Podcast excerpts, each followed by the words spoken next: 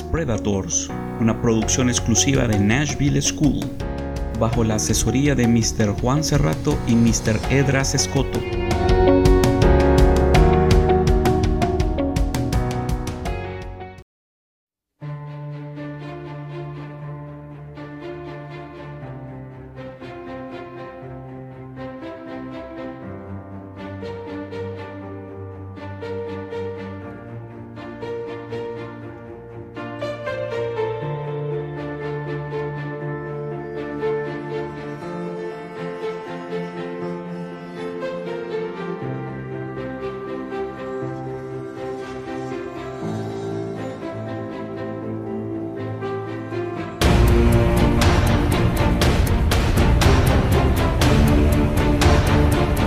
El 27 de junio del año 1969.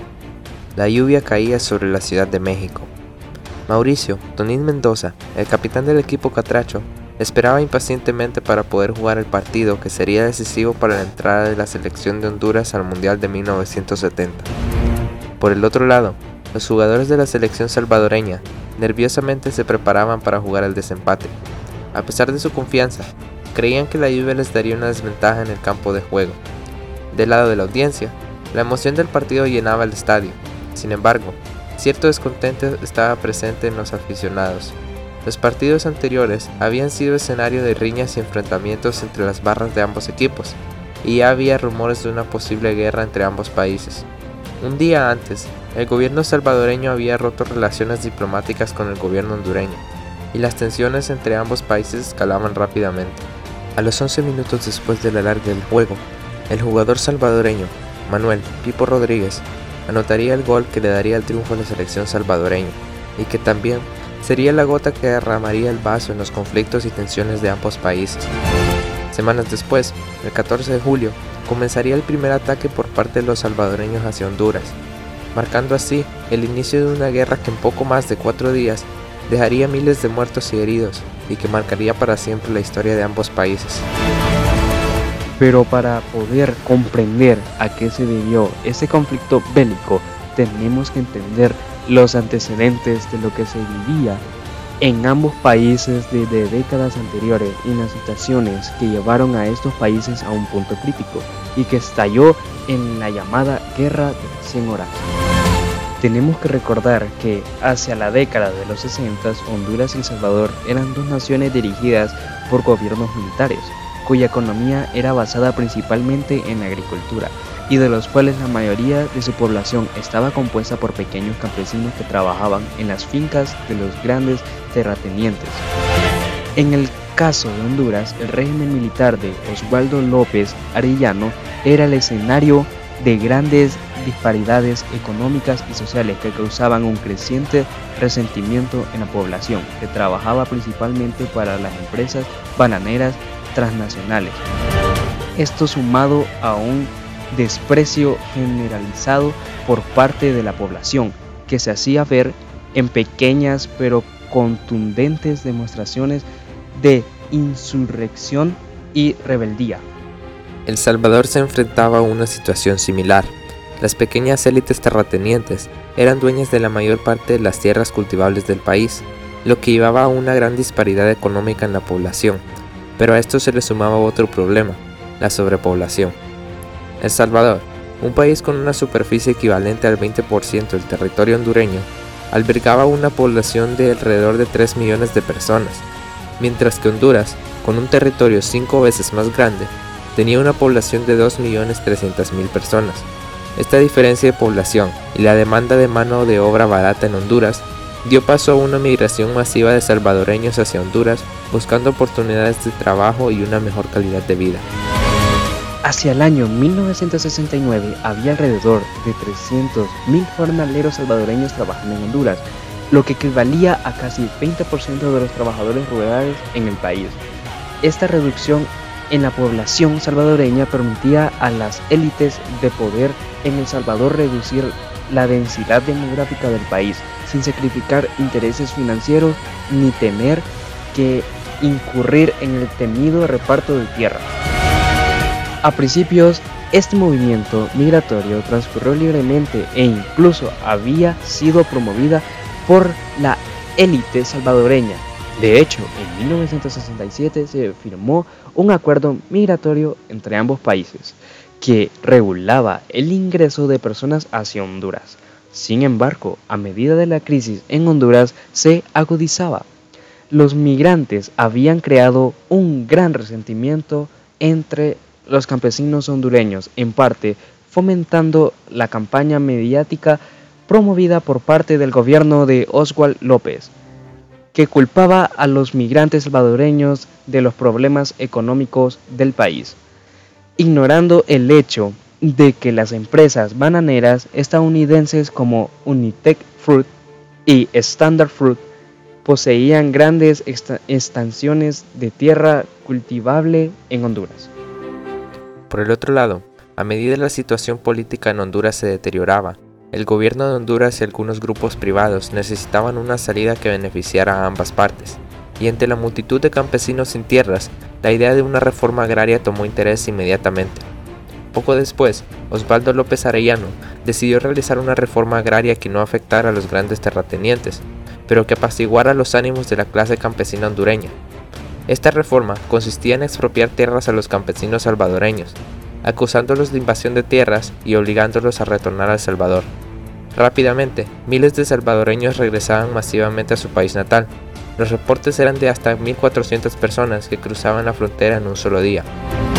Otra de las situaciones que aumentó las tensiones fue el surgimiento de grupos paramilitares conocidos como la Mancha Brava, que se dedicaban clandestinamente al exterminio y persecución de salvadoreños en Honduras, de lo que hubo reportes hasta de asesinatos y vandalismo. El Consejo de Ministros salvadoreño incluso calificó estos hechos como parte de un genocidio que se estaba cometiendo contra los salvadoreños. Otra de las situaciones que aumentó las tensiones fue el surgimiento de grupos paramilitares conocidos como la Mancha Brava, que se dedicaban clandestinamente al exterminio y persecución de salvadoreños en Honduras, de lo que hubo reportes hasta de asesinatos y vandalismo. El Consejo de Ministros salvadoreño Incluso calificó estos hechos como parte de un genocidio que se estaba cometiendo contra los salvadoreños. Por si esto no era suficiente, en el mes de junio se jugaron tres partidos de fútbol entre ambos países para participar en el Mundial de 1970. El primero se jugó el 8 de junio en Tegucigalpa, Honduras, ganó 1 a 0. El 15 de junio se jugó el segundo partido en Salvador. El Salvador ganó 3 a 0. Hubo revueltas en el resto de la ciudad. Se reportaron tres fallecidos. El tercer y último partido se jugó en Ciudad de México. El Salvador ganó el partido 3 a 2 y logró clasificar a la Copa del Mundo del año siguiente. El 14 de julio, El Salvador comienza su ofensiva contra Honduras atacando por sorpresa varios lugares cercanos a la frontera del país, entre ellos Ocotepeque, El Poy, Choluteca, Santa Rosa de Copán y zonas en el Golfo de Fonseca. Al principio, El Salvador logró un avance terrestre rápido. Un pelotón se dirigía hacia Ocotepeque y un segundo grupo se desplazó a través de El Amatillo en Valle. En el ámbito aéreo, la Fuerza Aérea Salvadoreña bombardeó sin éxito el aeropuerto de Toncontín y el aeropuerto de La Mesa, pues el equipo aéreo de ambos países estaba compuesto principalmente por aviones obsoletos, que habían sido desechados de la Segunda Guerra Mundial. De hecho, esta guerra fue la última guerra donde participaron aviones a pistón y hélice de la historia. La respuesta hondureña no se dio de inmediato, pues a pesar de que las tensiones escalaban rápidamente, la mayoría de las aeronaves hondureñas estaban estacionadas en el aeropuerto de Tegucigalpa y San Pedro Sula y tuvieron la suerte de que los ataques salvadoreños no habían afectado ninguna de las aeronaves hondureñas. No fue hasta la madrugada del día siguiente que se lanzó el primer ataque hacia Salvador sobre los aeródromos en el aeropuerto de Ilopango en los puertos de Cutuco y Acacutla.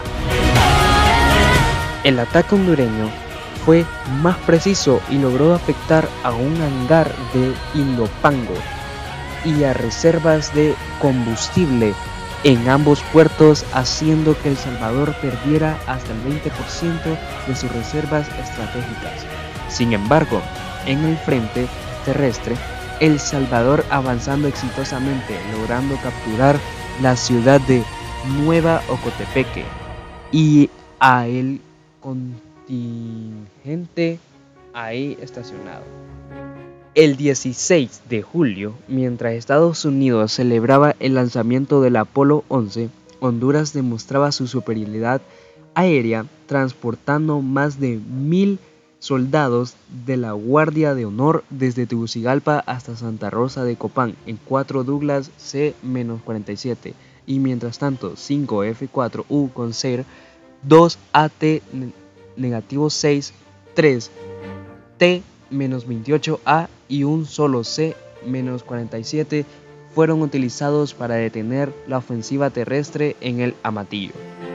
Mientras tanto, El Salvador había perdido un total de cuatro aviones en los días que transcurría la guerra, dándole una ventaja aérea decisiva al ejército hondureño.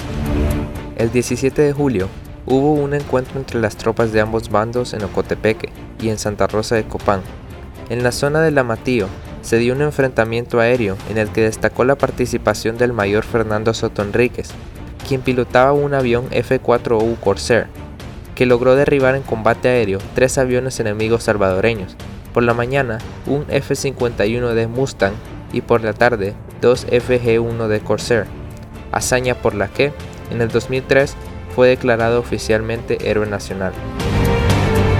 El 18 de julio, tras cuatro días de presiones diplomáticas por parte de la OEA y de los Estados Unidos, se logró acordar el primer cese al fuego entre ambos países basado en cuatro objetivos.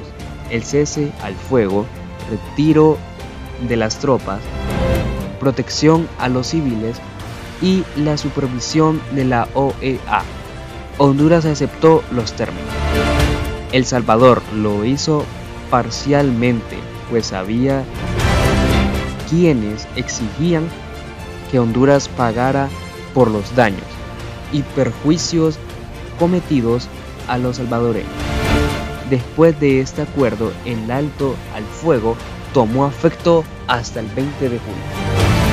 Se estima que entre 60.000 a 130.000 salvadoreños habían sido expulsados o habían huido de Honduras después de la guerra, causando problemas económicos en ciertas áreas.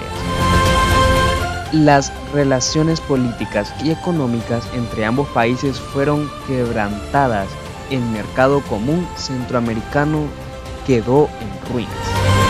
La situación social de El Salvador empeoró, ya que sumada a la crisis económica existente. Tuvo que darse la reinserción de miles de personas al país, agravando aún más el problema de la sobrepoblación. Los datos de los fallecidos os, oscilan entre los 2.000 y 6.000 personas entre civiles y combatientes de ambos bandos y muchas personas que vivían cerca de las fronteras fueron desplazadas. No fue hasta principios de agosto que se retiraron las últimas tropas salvadoreñas de Honduras. Días antes, en una cadena nacional de radio y televisión, el presidente salvadoreño Fidel Sánchez Hernández declaró que aceptaría el alto al fuego, pero no retiraría sus tropas hasta que se alcanzaran acuerdos satisfactorios con Honduras. La misión del Apolo 11 había llegado a la Luna días antes, y Sánchez Hernández declaró, ¿Cómo es posible que el hombre pueda caminar seguro por la superficie de la Luna y un salvadoreño no pueda transitar seguro por las veredas de Honduras?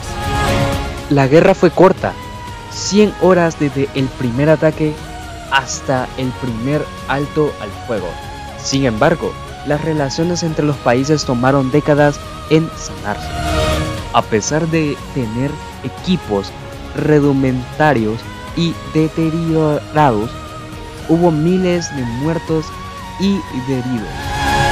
Personas desplazadas y una economía quebrantada en ambos países. Y con todo esto no se solucionó nada. Los únicos ganadores de esta guerra fueron los gobiernos y los grandes terratenientes, pues el hecho de poder mantener sus privilegios y el poder culpar a un tercero de los problemas del país fue su verdadera victoria.